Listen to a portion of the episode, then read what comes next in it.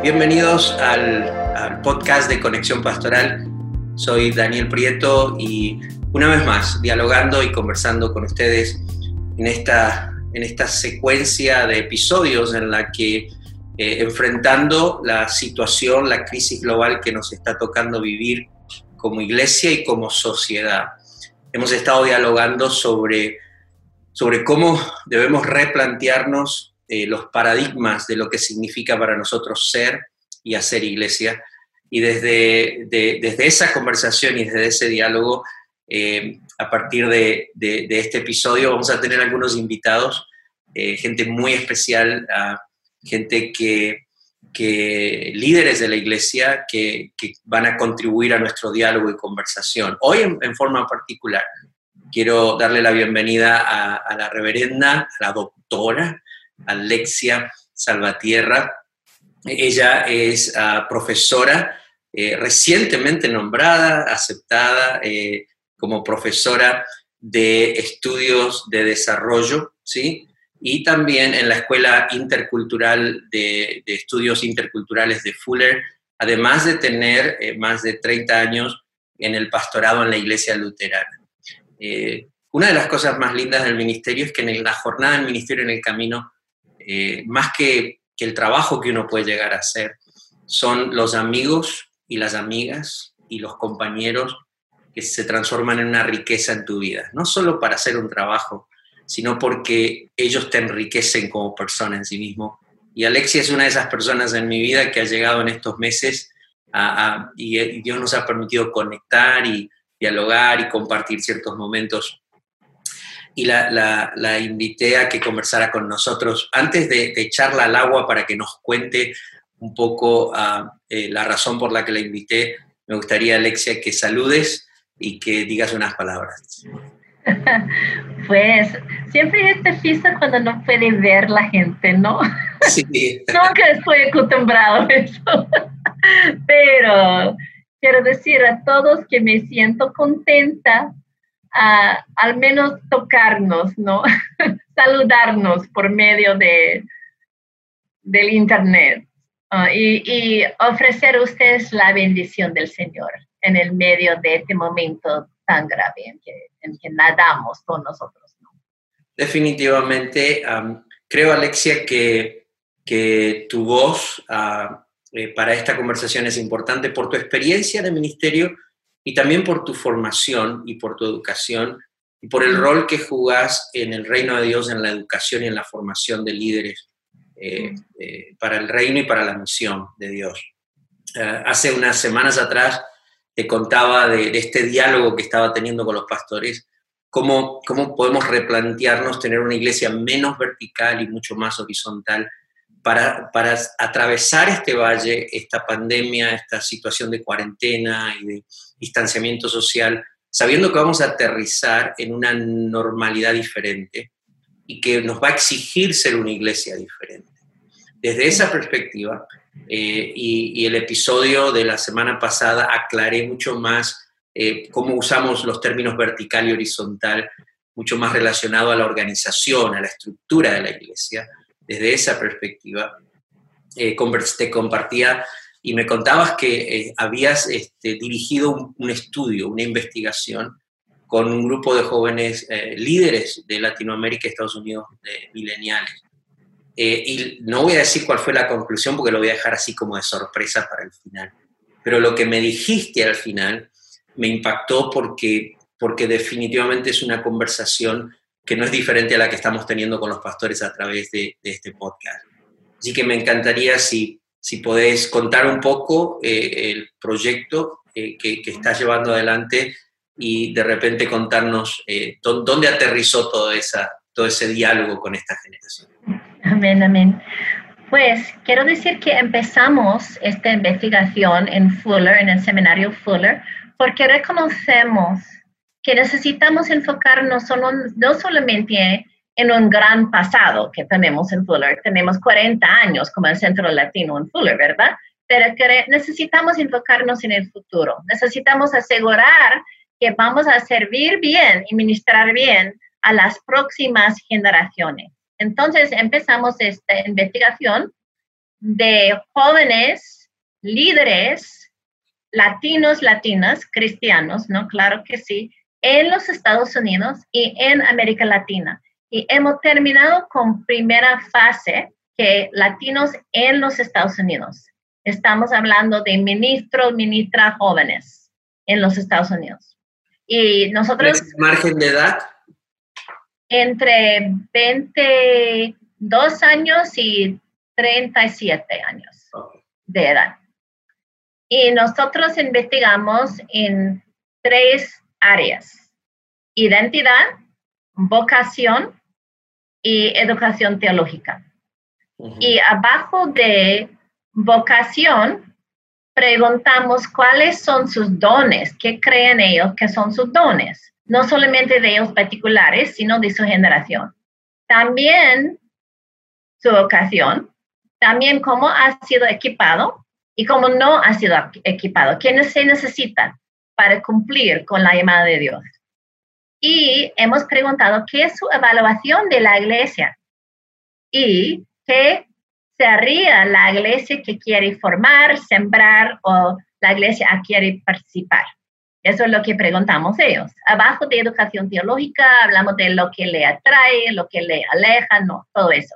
Pero para este propósito ¿no? de esta conversación, yo quiero enfocar en vocación, en lo que ellos dijeron sobre, la, sobre sí mismo y sobre la iglesia. Pero tengo que explicar primero un componente de identidad que me tocó, que trata de todo eso.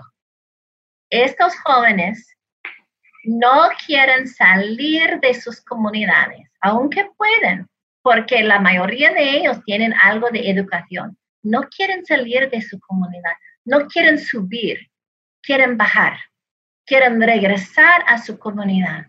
Y no solamente traer el Evangelio, sino traer vida abundante desarrollar su comunidad. Es importante, Alexia, quizás aclarar, porque el podcast llega a Latinoamérica, llega a Europa.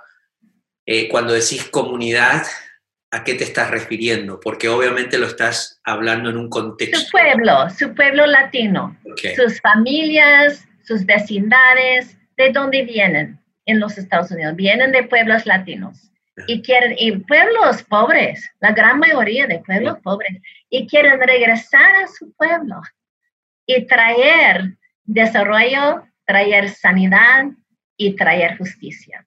Tienen gran compromiso la gran mayoría de esos jóvenes a la justicia, contra la discriminación, contra la pobreza injusta, contra todo eso, ¿no? un sistema roto de inmigración en los, los Estados Unidos. Tienen esta pasión, estos jóvenes y, respetan mucho, quiero decir que respetan mucho la fe de sus padres, sus madres, sus abuelos, sus abuelas.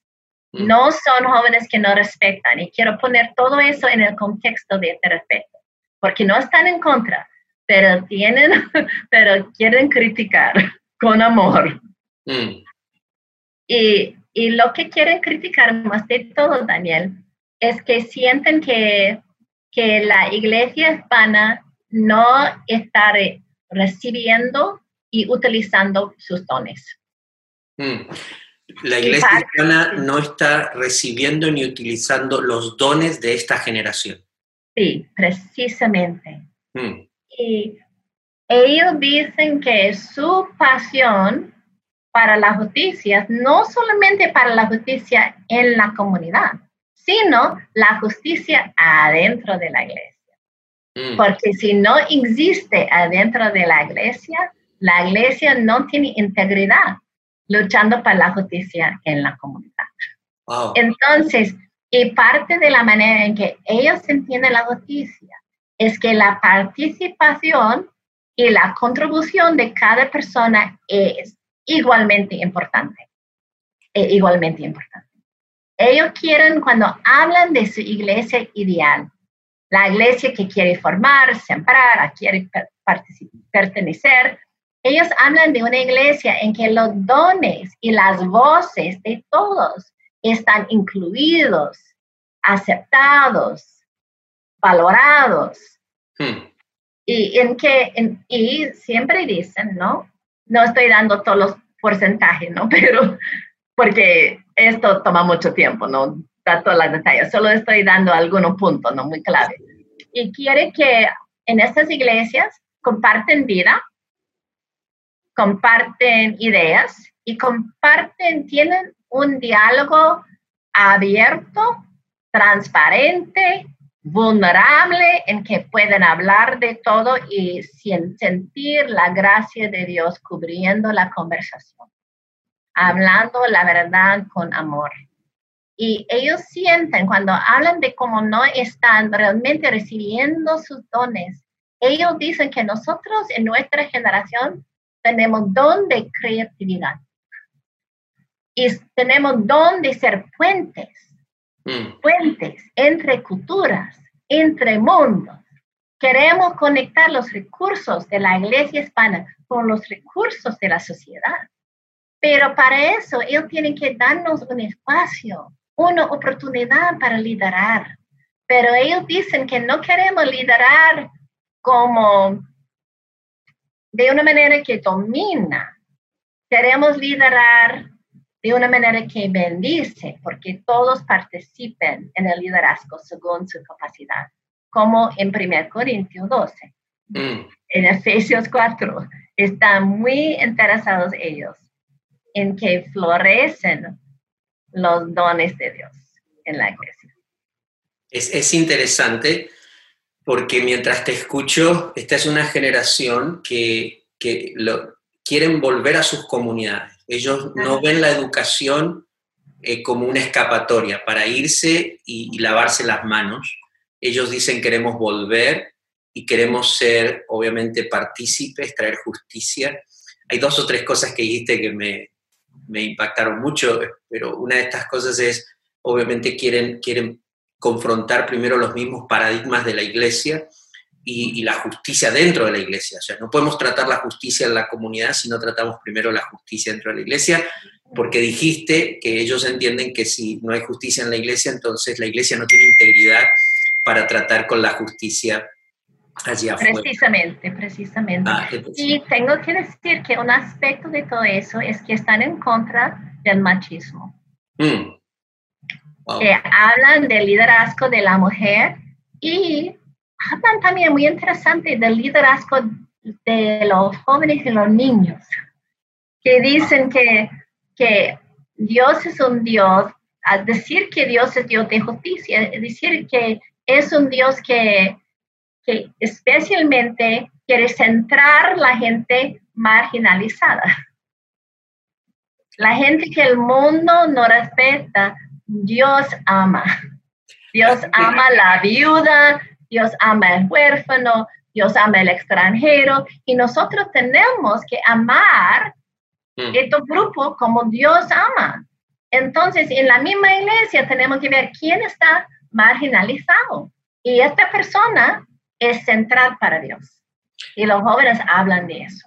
O sea que, que la conversación de ellos empiezan a, definir justicia a través de ciertos elementos y entre esos es una, un liderazgo, para ellos justicia es un liderazgo mucho más compartido, un liderazgo donde, donde no tiene que ver con dominio, alguien en control dando órdenes, sino un liderazgo mucho más horizontal. O sea, cuando leen apóstoles, profetas, evangelistas, pastores y maestros, no lo ven en forma vertical, a ver quién está arriba de otro, sino que lo ven así, horizontal, ¿no es cierto? Están uno al ladito del otro.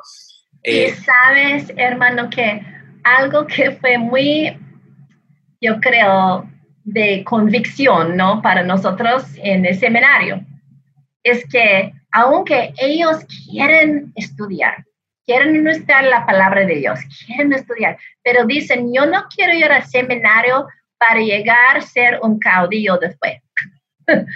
Alguien que, que es, orgulloso sobre su educación.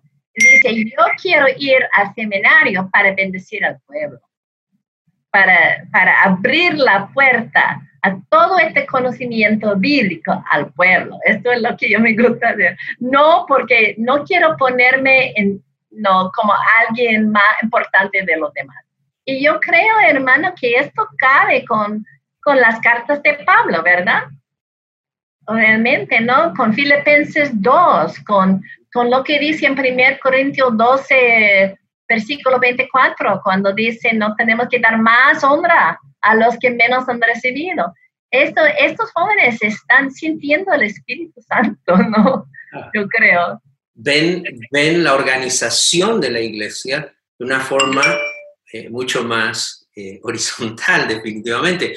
Me impacta el hecho de traer a los marginados al centro, ¿no? en la iglesia, eh, bueno, sin, sin crítica ni, ni, ni, menospreciar, creo que uno honra a los líderes y a las generaciones anteriores, pero, pero yo recuerdo a veces que en la iglesia los jóvenes no podíamos liderar, no podíamos hacer ciertas cosas porque teníamos que madurar, teníamos que esperar a tener experiencia en ciertas cosas. Y era como generación tras generación es, es este, eh, las ciertas posiciones son para los mayores nada más. Pero qué interesante es pensar en esta generación que los niños y los jóvenes tienen algo que dar y no solo algo que dar que es marginal, es algo central a la vida y a la tarea de la iglesia. Eh, y, que conecta, como tú dices, con las cartas de Pablo y con la, con la carta de Pedro, o sea, donde, donde todo el tiempo, permanentemente, eh, no, no, se nos está presentando una jerarquía, se nos está presentando un cuerpo que funciona coordinado. La cabeza es Jesucristo, nosotros mm. no, Jesucristo sí. Mm, y, y, entonces, contame, ¿y cómo, ¿Cómo sigue esa conversación? Eh, cuando, eh, cuando empezás a, ver en esta primera fase que ya terminaron eh, lo que busca y lo que pide esa generación, ¿cuál, ¿cuál fue ese comentario común que todos decían, esto es la iglesia que nos gustaría ver? Una, algo muy interesante, muchas cosas, ¿no? solo como yo, yo te dije, solo hemos completado primera fase y ya, ya tenemos creo, 28 páginas. Entonces, no puedo pasar por los 28 páginas, ¿no? Pero um, cuando ellos hablan de la iglesia que quiere, es una iglesia bilingüe, quiere que la iglesia sea capaz de hacer una misión a toda la comunidad. Quiere que es una iglesia latina, pero es una iglesia que, que puede, que tiene la capacidad de encarnar el amor de Cristo de una manera y la palabra de Dios de una manera que toda la comunidad puede comprender y puede sentir, y puede sentir el amor. Entonces dicen, necesitamos ser una iglesia multicultural y por eso su, su don, el don que te, uno de sus dones, es el don de ser fuentes. Mm. Que ellos conocen las culturas alrededor de las iglesias más de sus padres. Sus padres no conocen estas culturas. Es los niños que han asistido a la escuela y han tenido amigos africanos americanos y han tenido amigos asiáticos, han tenido amigos anglos y dicen, nosotros sabemos cómo ser una iglesia con odres y panos, ¿no? Odres para el vino del Evangelio, pero podemos llevar el vino en estos odres de una manera que incluye todo lo que necesitan conocer a Cristo hmm. en nuestra comunidad. Y dicen, nosotros traemos, respetamos a ustedes, nuestros padres, madres, abuelo, abuela, pero nosotros conocemos la comunidad de una manera que ustedes no conocen. Entonces, déjanos traer este conocimiento para mejorar, para fortalecer la misión de la iglesia. Wow. Si, si tuvieras que, compartir con, quienes dialogan en este eh, podcast con nosotros, ¿cuáles son dos o tres conclusiones relevantes? Eh, recomendaciones. Sí, de esta investigación. ¿Qué, ¿Qué, le dirías a la iglesia? ¿Qué le dirías al liderazgo de la iglesia? ¿Qué le dirías a los pastores? Yo todavía estoy esperando que me digas lo que ellos te pidieron, porque esa es la frase que me impactó, ¿no? Sí, lo que, lo que nosotros, yo, yo recuerdo bien cómo dijo, las palabras que dijo uno de los participantes que me tocó mucho. Él dijo, haga un lugar para nosotros en una iglesia en que hay lugar para todos. Mm. Esto me tocó bastante, ¿no?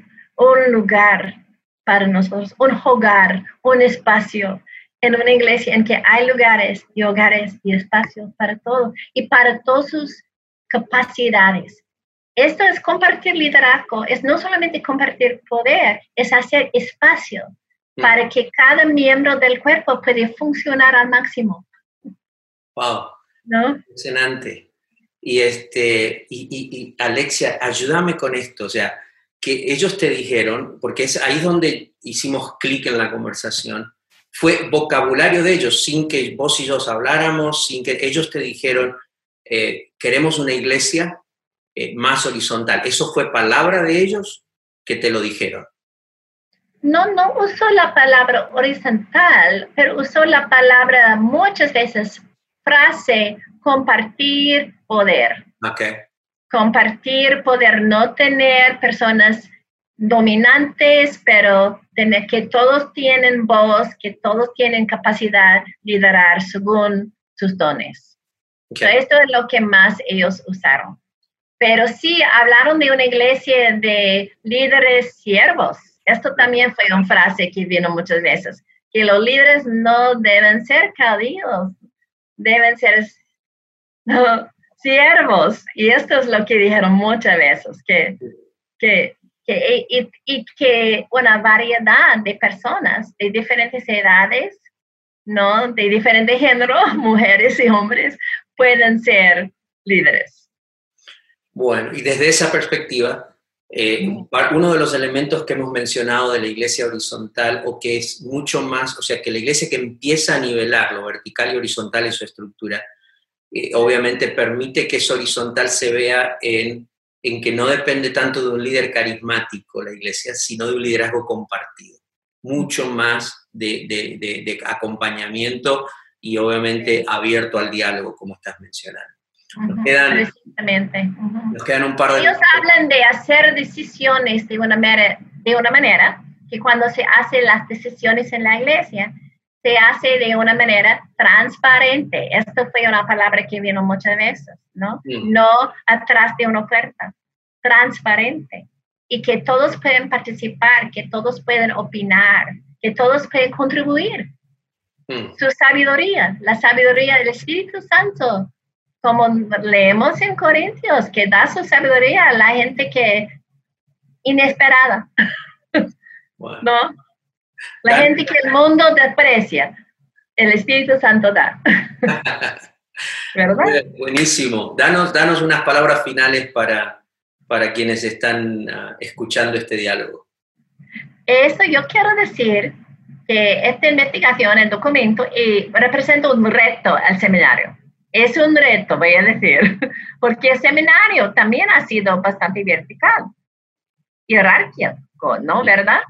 pero nosotros estamos tomando en serio, porque reconocemos que ellos están, estos jóvenes están expresando su pasión, su realidad y que el Espíritu Santo está hablándonos por medio de ellos y tenemos que escuchar.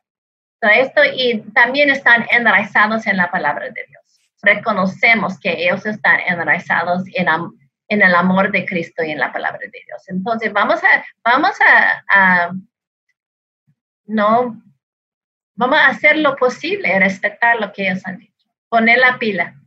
Aunque es, un reto para nosotros y yo creo que es un reto para la iglesia también, pero no queremos perder estos jóvenes. Un joven me dijo, esta es mi última palabra, un joven me dijo, me siento tan triste porque soy a la margen de la iglesia hispana y a la margen de la iglesia angla y tengo tanto que dar. Hmm. Bueno, tenemos una responsabilidad y una tarea como iglesia, de, abrazar a esta generación y a las generaciones que vienen, y obviamente que estas generaciones nos abracen a las generaciones más, más viejitas, ¿no es cierto? Que estamos aquí. Yo, yo creo definitivamente que la iglesia, que es mucho más horizontal, menos vertical, es una iglesia que entiende la inclusión de las generaciones, de todas sus generaciones. Quizás voy a cerrar con, con, esta historia, eh, donde hace unos años llevaba a mi hija menor a la universidad y está en una ciudad, Newburgh, que es una ciudad de viñedos. Hay muchos viñedos y muchos eh, lugares donde hacen vino. y por primera vez en mi vida pedí un tour para, para que eh, aprender sobre esto, pero muchas cosas me di cuenta, pero una de las cosas que me llamó la atención cuando nos llevaron a la bodega, nos mostraron los, este, odres, los barriles, ¿sí? el lugar donde ponen el vino. Y entonces nos hicieron probar el vino recién hecho, nuevo, en un, en un barril nuevo. Cuando lo tomabas tenía olor a cedro, el olor, el sabor de la madera. Luego nos hicieron ir al vino añejo en, un, este, eh, ah, en, un recipiente añejo. Y el vino no tenía ningún tipo de sabor a la madera, era el propio ah, sabor del vino. Eh, y luego nos, nos, hicieron probar uno, uno que estaba sabrosísimo. Y nos dijeron, miren, este tercero es la combinación de cierto porcentaje del vino nuevo y del vino añejo. Dicen, el mejor vino no es el vino nuevo o el vino añejo, es el vino cuando los dos se combinan en los porcentajes correctos. Y tenés el mejor sabor, el mejor ah, aroma del vino. Y yo digo, es exactamente lo mismo en la iglesia del Señor. Amén, amén. Nuestros mejores vinos y nuestra mejor expresión de ser el Cristo que la, la comunidad y la sociedad necesita es cuando aprendemos a, a tener a todas nuestras generaciones en el lugar que les corresponde en el cuerpo y siendo la expresión juntos de la justicia y de la misericordia del Señor. Alexia, estamos súper felices de que te hayas sumado a esta locura de conversar sobre esto y, de realmente contribuir un poco al diálogo, a, ayudar a los pastores a repensar y a los líderes de la iglesia. Eh, ¿Cómo se llama la, la investigación que estás haciendo, el proyecto? ¿Cuál es el nombre del proyecto? Pues dice Latinx Millennials and Theological Education en inglés. Bueno, para aquellos que quizás quieran seguirte y buscar más información, eh, ya tienen el nombre allí, lo vamos a poner en la información escrita también. Hoy con nosotros estuvo la doctora Alexia Salvatierra, eh, pastora luterana y profesora del Seminario Teológico Fuller. Eh, esto es el podcast de Conexión Pastoral. Quien les habla, Daniel Prieto. Muchas gracias por estar con nosotros. Amén, amén.